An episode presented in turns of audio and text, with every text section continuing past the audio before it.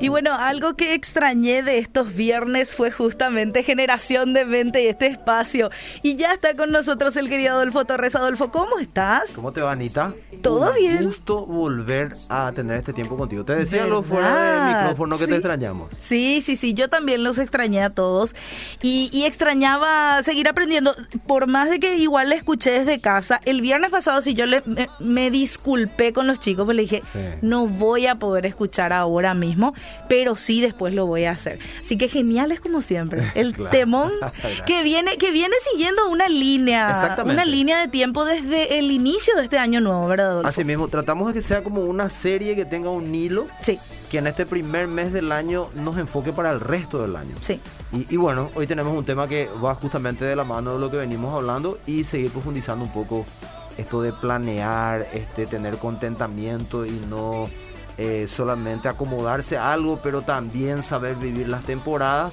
Y vamos a hablar de algo que te voy a dejar decir a vos el título. Bien, bien, bien. Y el título que se viene siempre con este mucha... Siempre con glamour. Siempre con glamour. Elige tus anteojos. Y Exactamente. claro, uno elige sus anteojos para salir, para ir de paseo, para hacer algo lindo. Exactamente. Y vos sabés que eh, viene como anillo al dedo, no solo por la temporada, sino también por algo que me está pasando a mí.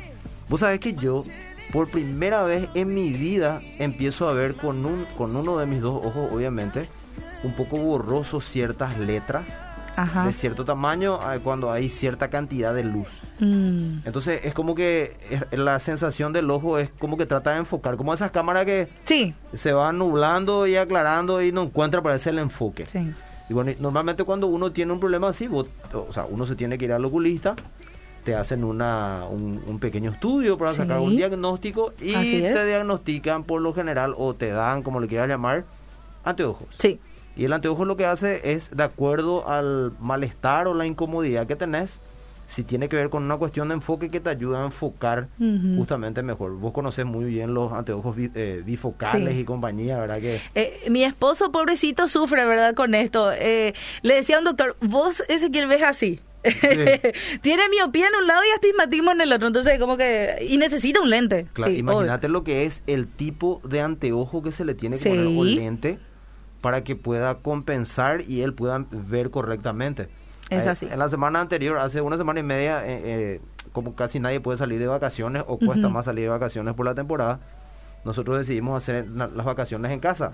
Ah, Aunque qué la idea es salir un poco del, del, ¿cómo se llama? Medio ambiente normal. Sí. Y bueno, y armamos nuestra cancha de ahí atrás, en, en un patio que tenemos. Y estábamos jugando vóley con la familia, con el círculo familiar y ahí entre la gente más cercana a nosotros. Y papá quiso jugar y se puso los anteojos. Ay, ay, ay. Y él tiene el bifocal, ¿verdad? Sí. Que en la parte de abajo, de la parte de la lente de abajo, tiene para que vea eh, de más cerca Claro. las cosas.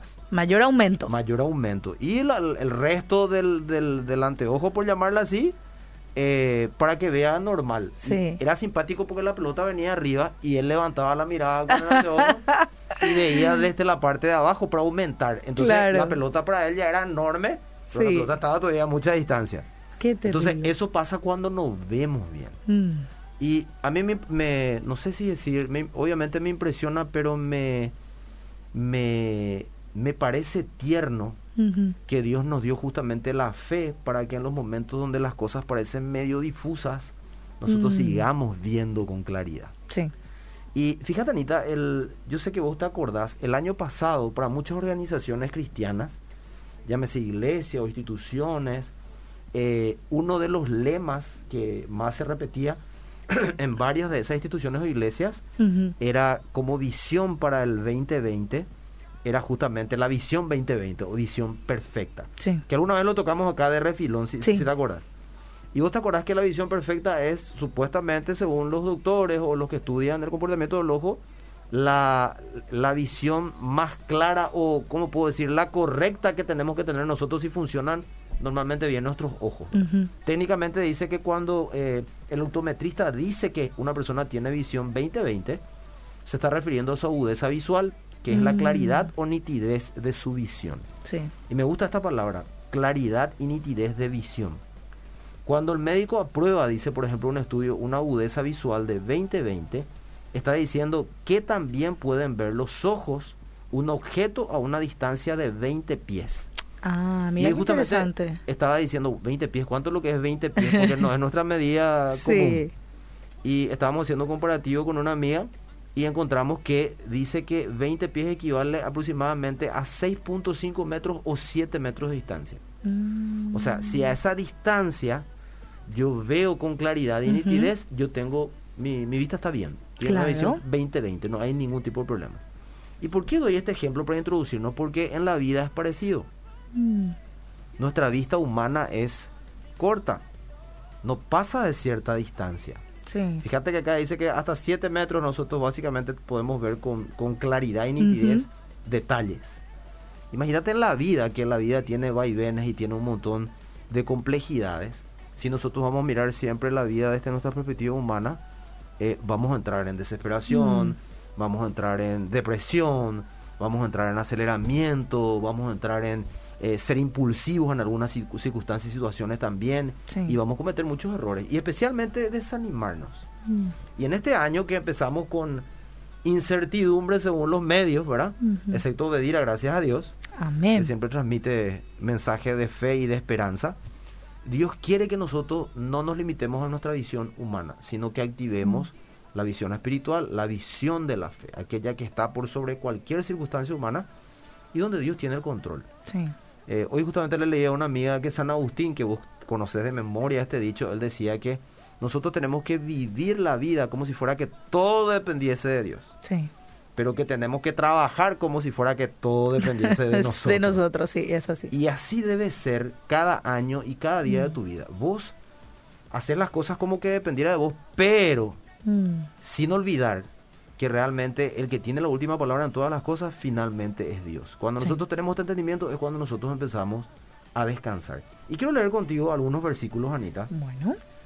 Eh, si te parece, yo te voy a decir ya para que vayas buscando eh, algunos y yo mientras voy a leer en la versión eh, PDT otros, porque yo sé que vos tenés la NTV, Tengo la NTV aquí. eh, entre paréntesis, traducción Sasa. Siempre. Proverbios 3, 5 al 6. Y vamos a leer un poquitito más adelante para que lo tengas a mano. Ok. Y mientras yo voy a leer Habacuc, capítulo 2, versículo 2 al 4. Est- Este es el famoso pasaje de la Biblia que sé que si no lo leyeron eh, alguna de las personas de nuestra audiencia, lo habrá escuchado alguna En vez. algún momento, sí. Que dice que escribe la visión, ¿verdad? Ujú. Escribe en tablas, ¿verdad? Porque aunque tardare, ciertamente vendrá. Sí. Y habla de qué importante es que vos y yo tengamos visión. Escribamos una visión, pero guiados por Dios. Como lo vimos, eh, si te acordás, en esa Sí. primera semana de enero, de que teníamos que hacer un plan. Sí. Cuando hablamos de una calculada. Sentate, pensá, bueno, proyectar ya tu Algo escrito. Algo escrito. Y fíjate, me encantó como dice la PDT, dice, el Señor me respondió así, escribe claramente en tablillas la visión para que se pueda leer de corrido. Para leer de corrido algo yo tengo que ver bien. Claro. Esta visión es testimonio de que hay un día y una hora señalados. Aunque parezca que demora en llegar, espéralo, porque es seguro que llegará y no tardará. El que se cansa de esperar el cumplimiento de la visión, no se comportará conforme a ella. Pero el aprobado por Dios vivirá por su fe. Mm. Y me encanta que acá dice Anita, y lo vamos a parafrasear después, el que se cansa de esperar el cumplimiento de la visión no se comportará conforme a ello. O sea, aquella persona que visiona las cosas solamente humana, de, de forma humana o humanamente, pero no ve la vida desde la perspectiva de Dios por sobre las circunstancias humanas Mm. que va a pasar con esa persona, va a actuar de acuerdo a ese tipo de fe Sí. limitado, este, eh, con muchas, eh, ¿cómo puedo Con decir? mucha inseguridad. Mucha inseguridad e incertidumbre. Vamos a usar Sí. incertidumbre porque es la palabra más común del momento. Sí. Pero dice que el que escribe una visión, guiado por Dios, porque siempre en todas sus decisiones busca la guía de Dios, hace su, su, su visión para el año, familiar, económica, este, en el área que sea Sí. ese dice que va a actuar conforme a esa fe. Y este es un año para que se vea en nosotros que actuemos sobre nuestra fe, no sobre la fe de este mundo, ¿verdad? Sí. Parece muy romántica, Mm. pero vos sabés que en la vida real no, no No, es así no y es que así. es realmente cómo funciona la vida cuando lo entendemos. Y bueno, eso dice Habacuc. Ahora termina diciendo el- el- la, la famosa frase que escuchamos muchas veces que el justo por fe vivirá. Mm. La fe tiene que ver con una visión de Dios para nosotros o sobre nosotros. No se puede ver de forma humana. Mm. Solamente se puede ver con los ojos de Dios. Por eso dice que el justo por fe vivirá. O sea, un justo, si no usa su fe, no va a poder vivir. Mm. Literalmente, esa persona va a andar desesperada en esta tierra. Pero el justo vive por fe, no se limita a las circunstancias humanas, entonces por eso sigue caminando confiado. Y fíjate, vamos a seguir, eh, eh, eh, ¿cómo se llama? Profundizando. La PDT en el Salmo 127, 1 al 2 dice, si el Señor no construye la casa, los constructores pierden su tiempo. o sea, vos podés hacer, sí, en la versión Reina Valera es la más conocida que dice, si, ¿cómo se llama? Si Jehová no guarda la ciudad, en vano, dice, trabajan los que la guardan, ¿verdad? Pero también habla de este versículo que si Jehová no edificare la casa, en mm. vano trabajan los constructores, ¿verdad? Y me gusta porque acá dice, si el Señor no construye la casa, los constructores pierden su tiempo. O sea, si vos haces tus planes con visión humana, mm. estás perdiendo tu tiempo. Porque tu vista es corta, vos no sabés lo que va a pasar de acá a un mes, de acá a una semana, de acá a cinco meses. Mm. Pero cuando vos escribiste tu visión guiado por Dios, vos sabés que si pasa alguna circunstancia en medio, mm. vos sabés que el control sigue siendo de Dios y que vos solamente tenés que mirar con los ojos de la fe, o sea, basado, como siempre hablamos, en las promesas del Seguís avanzando. Y dice después, si el Señor no vigilará la ciudad, los guardias pierden su tiempo. Pierden el tiempo ustedes, y escuchad esto, Anita, que se levantan temprano y se acuestan tarde para comer un mm. pan conseguido con sufrimiento, porque Dios da a quien ama aún mientras duerme. Uy. Y esta promesa es tremenda, ¿verdad? Sí. Cuando vos vivís con los ojos de la fe, vos entendés que Dios te ama y que en las circunstancias difíciles de tu vida, sea cual sea la que aparezca, Él va a proveer lo que vos necesitas. En medio de la enfermedad, sanidad, en medio de la tristeza, alegría o consuelo, en medio de, la depresión, este, paz y tranquilidad. Y así podemos tocar cada área, incluso la economía. Claro, y vivís sin afán. No vivís con el afán. Y eso es increíble porque nuestro mundo vive bajo dos reglas o bajo dos pensamientos, que es el afán ¿verdad? Y la preocupación, que son hermanas gemelas, ¿verdad? El afán que se acelera por lo que va a venir y la preocupación por lo que está pasando hoy. Entonces nosotros no, nosotros vivimos sobre dos conceptos diferentes, la paz y la fe, mm. que van también de la mano. Entonces yo anoté algunas frases que me gustaban mucho. Por ejemplo, George Mueller, eh, dijo, el principio de la inquietud es el fin de la fe. Mm. Y el comienzo de la verdadera fe es el fin de la inquietud. Sí. O sea que si realmente yo tengo fe, se va a ver que yo no estoy inquieto. Estoy mm, tranquilo. Y eso es lo que el mundo llama locura. Esa, fe que dijo Jesucristo que sobrepasa todo entendimiento. ¿Cómo lo que está tan tranquilo en medio de esta circunstancia no tiene lógica? Bueno, esa lógica dentro del marco de la fe es lo más lógico. Es descansar con la visión de Dios sobre las cosas. Enrique Chak, que es un apellido rarísimo para mí, pero lo encontré y me pareció muy interesante. Chaik, en realidad. Él dice, la fe mira más allá de las dificultades mm. y echa mano de lo invisible, aún de la omnipotencia, y por lo tanto no puede resultar frustrado.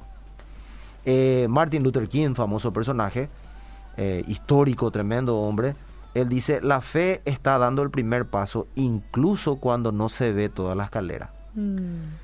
Y esa, esa, esa palabra, Anita, me caló muy hondo. Me dice que a vos también. Sí. La fe que hace, igual da el paso, aunque no, no mm. ve si la escalera continúa después. Pero yo doy el paso, ¿verdad? Entonces, eh, otra persona que es muy conocido, Carlyle, él dijo, aquel que tiene fe nunca está solo. Mm. Nosotros sabemos que Dios está con nosotros y tenemos una promesa. Dice que eh, aquí yo estoy con ustedes todos los días hasta el fin. Y vos te acordás, Anita, porque vamos a leer el versículo que te di, que hace un tiempo atrás nosotros hablábamos de que la pandemia, esta pandemia tiene algo muy peculiar, y de hecho lo mencionaba yo la vez pasada de paso, eh, porque a diferencia de otras pandemias, esta atacó la identidad de las personas. Sí. Porque atacó en tres áreas, ¿verdad? Que son el trabajo, este, las relaciones y la fe. Mm. El trabajo, ¿por qué hablamos de identidad? Porque a la gente le da identidad, mucha gente su trabajo porque se siente seguro por la retribución a su trabajo. Mm. Entonces se siente seguro, pero cuando se queda sin trabajo, se siente inseguro. Sí. ¿verdad? Sienten como que le quitaron todo lo que le hacía sentir protegido. Y Dios quiere que hasta eso nosotros nos saquemos. Eso no significa que Dios no quiere que no trabajemos ni que no nos preocupemos por trabajar. Claro. Porque él mismo dijo el que, el que no trabaja, que no coma. Sí. Pero Dios quiere que nuestra seguridad esté mucho más allá de algo que nuestros ojos ven. Mm. Y que nuestra seguridad esté justamente en Él, independientemente de que yo tenga trabajo o no. Entonces ataca la identidad porque a mí me da identidad de que yo soy alguien Mm. y estoy seguro lo que hago. Sí. Lo segundo dijimos las relaciones, ¿por qué? Porque las relaciones también nos dan identidad porque nos sentimos que pertenecemos a algo, eh, que somos queridos, eh, que somos apreciados, que somos valorados. ¿Y qué causó esta pandemia? Que vos y yo por mucho tiempo ni siquiera podamos charlar en persona porque teníamos que estar confinados por mucho tiempo. Y en ciertas formas también hasta hoy día porque no podemos tamp- tampoco todavía juntarnos todos. Claro. Entonces ese sentido de pertenencia también es atacado. Y por último, la fe. ¿Por qué? Porque mucha gente no pudo congregarse. Mm. Entonces, como su experiencia de fe dependía exclusivamente Solamente. de lo que era esa reunión, llámese misa o culto eh, de fin de semana, pero en la Mm. semana no tenían una experiencia con este Dios que nos enseña a mirar con los ojos de la fe, Sí. entraron en depresión, mucha gente entró en angustia y Mm. empezaron a, eh, hasta incluso a enfermarse y no necesariamente de COVID. Sí. Entonces, fue atacada la identidad. Para que mi identidad no sea atacada, yo necesito cambiar mis anteojos. Mm. ¿Con qué visión voy a mirar yo? ¿Con qué tipo de anteojo? ¿Con qué tipo de filtro voy a mirar las circunstancias que se presenten en este año en mi vida? Sí. Eso es fundamental. Eh, y entonces, vamos a leer lo que dice Proverbios capítulo 3, 5 al 6. ¿Qué dice Anita? Dice, confía en el Señor con todo tu corazón. No dependas de tu propio entendimiento. Busca su voluntad en todo lo que hagas y Él te mostrará cuál camino tomar. Entonces, el que mira con la visión de Dios, el que se pone los anteojos de Dios para ver por sobre la corta visión humana, ¿qué hace? Él, él eh, actúa sobre este principio, confía en el Señor con todo su corazón. Sí. Y no esa pastilla anestésica, yo confío en el Señor, eh, después no pasa lo que vos estás diciendo y ya cambiaste de vuelta tu Te anteojo. desespera, sí. Y sabes que me gusta de este versículo que leíste, Anita, que dice, busca su voluntad en todo lo que hagas y Él te mostrará cuál camino tomar. Mm. Eso es lo que hace cambiarte los anteojos y mirar con los ojos de la fe. Cuando todo se presenta difuso y confuso, ¿qué haces vos? Haces las correcciones cambiando tu, tu anteojo, se vuelve a enfocar tu Mm. vista, pero ya ahora no con tu costa- corta vista humana, sino con la vista de Dios a través de sus promesas. Y ahí vos decís, ah, no, yo confío en el Señor. sí. Así que pase lo que pase, mi esperanza está en Él. Yo no vivo por, por lo que pase, yo vivo por fe. Entonces yo sigo caminando. Mm. Y tu corazón está en paz. Tu corazón está tranquilo. Eh, ¿Qué más? Eh, Mateo 6.33. Lea un poco la versión de la NTV y yo voy a leer otra versión, Anita. Famoso versículo. En la versión de la Reina Valera, que es la más conocida, dice, más buscad primeramente el reino de Dios y su justicia, Sí. y todas las demás cosas serán añadidas. Dice así, busquen el reino de Dios por encima de todo lo demás y lleven una vida justa y Él les dará todo lo que necesiten. todo lo que necesiten. Y esto es verdad. Mm. Sí. No, no lo estoy diciendo porque lo leí en los libros, yo lo vivo, vos lo vivís Sí. y muchos podemos dar testimonio de eso. Ahora fíjate como dice en la TLA, que está Mm. increíble. Lo más importante es que reconozcan a Dios Mm. como único rey y que hagan lo que Él les pide. ¿Y qué es lo que Él te pide? Fe. Mm. Sí. Confía en mí, el justo por fe vivirá. Vos te acordás del capítulo 11 de Hebreos 6 que dice, eh, que, que- que- eh, 11.5 que dice que sin fe es, imposible. agradar a Dios. Entonces, ¿qué ya es con que- eso dijo todo. Claro, ¿qué pide Él de nosotros entonces? Fe, Mm. fe. Y acá dice, y que hagan todo lo que Él les pide. Dios les dará a su tiempo todo lo que necesiten. Entonces, nosotros tenemos que decidir cada día qué anteojos vamos a ponernos. Hoy a lo mejor puede estar todo bien, con eso no estamos diciendo que mañana va a estar mal, pero la vida es compleja, se pueden suscitar de repente situaciones que uno no estaba esperando. Sí. Vos lo estás pasando hoy, la audiencia a lo mejor ni no lo sabe, Sí. pero Anita está caminando también por fe hoy y tiene que todo el tiempo ponerse Estos los anteojos. Porque Sí. si no, puedes entrar en depresión, puedes entrar en desilusión, tristeza, hasta enojo, Sí. en muchos casos, ¿verdad? Entonces es muy importante. Yo no sé si querés leer algo, porque estás mirando ahí. No, estaba mirando nomás eh, justamente un versículo que me, me hacía acordar, pero no, no lo estoy encontrando realmente, lo estaba buscando. Bueno, y decía, decía nomás este versículo, Adolfo, te completo nomás lo que quería decir, Sí. eh, que a lo que a Dios le- menos le agrada es justamente la falta de fe. Que no confiemos en Él, Así mismo es. que Así no mismo confiemos en Él. Y claro, porque es lo que a Dios le... le busca un poco Hebreos 11.1 en la versión... Ah, pero vos no tenés la TLA. No, no, no. Bueno, bu- eh, busca ahí la, en la versión eh, NTV, que es famosísimo el versículo, y yo te voy a leer lo que dice la TLA. Ok. Ya que, ya que mencionás ese, ese pasaje, ese Sí. versículo. Estaba en Deuteronomio, lo estaba buscando, pero no lo estoy encontrando. Voy a ver si después me acuerdo. Hebreos 11. 11.1, famoso pasaje sobre la fe. La fe es la confianza de que en verdad sucederá lo que esperamos. Es lo que nos da la certeza de que las cosas que no podemos ver sucederán. Por su fe, la gente de antaño gozó de una buena reputación. Y bueno, ¿y cómo, cómo actuar con ese tipo de fe si yo constantemente no estoy eh, cambiando mis anteojos? Cuando mi corta visión me queda hacer ver todo difuso por lo que yo estoy pasando en ese momento. Si yo no uso mi anteojo Sí. de la fe, no voy a poder continuar. Mm. Voy a quedar por el camino. Y voy a renegar probablemente de todo. Sí. Y fíjate como dice la NTV, el mismo capítulo y versículo. A la pinta. Entré yo en uno. Entre yo. Menos mal que era 11, ¿verdad? 11, 1. Dice, confíen en Dios. Confiar en Dios es estar totalmente seguro de que uno va a recibir lo que espera. Mm. Es estar convencido de que algo existe aun cuando no se pueda ver. Mm. Eh, y acá dice, Dios aceptó a nuestros antepasados porque ellos confiaron Mm. en Él. Sí. Ese es el secreto. Esa es, ese es el anteojo que nosotros tenemos que escoger tener en este tiempo. Yo no sé si hay mensaje o algo, Anita, si no tenés.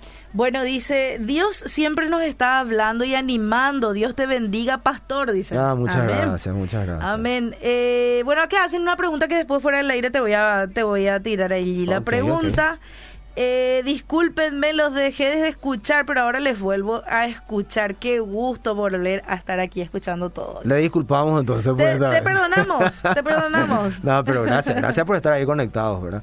Entonces, para concluir, Anita, nuestro tema de hoy, eh, yo quiero leer en tres versiones eh, un mismo pasaje. Me vas a ayudar con la NTV.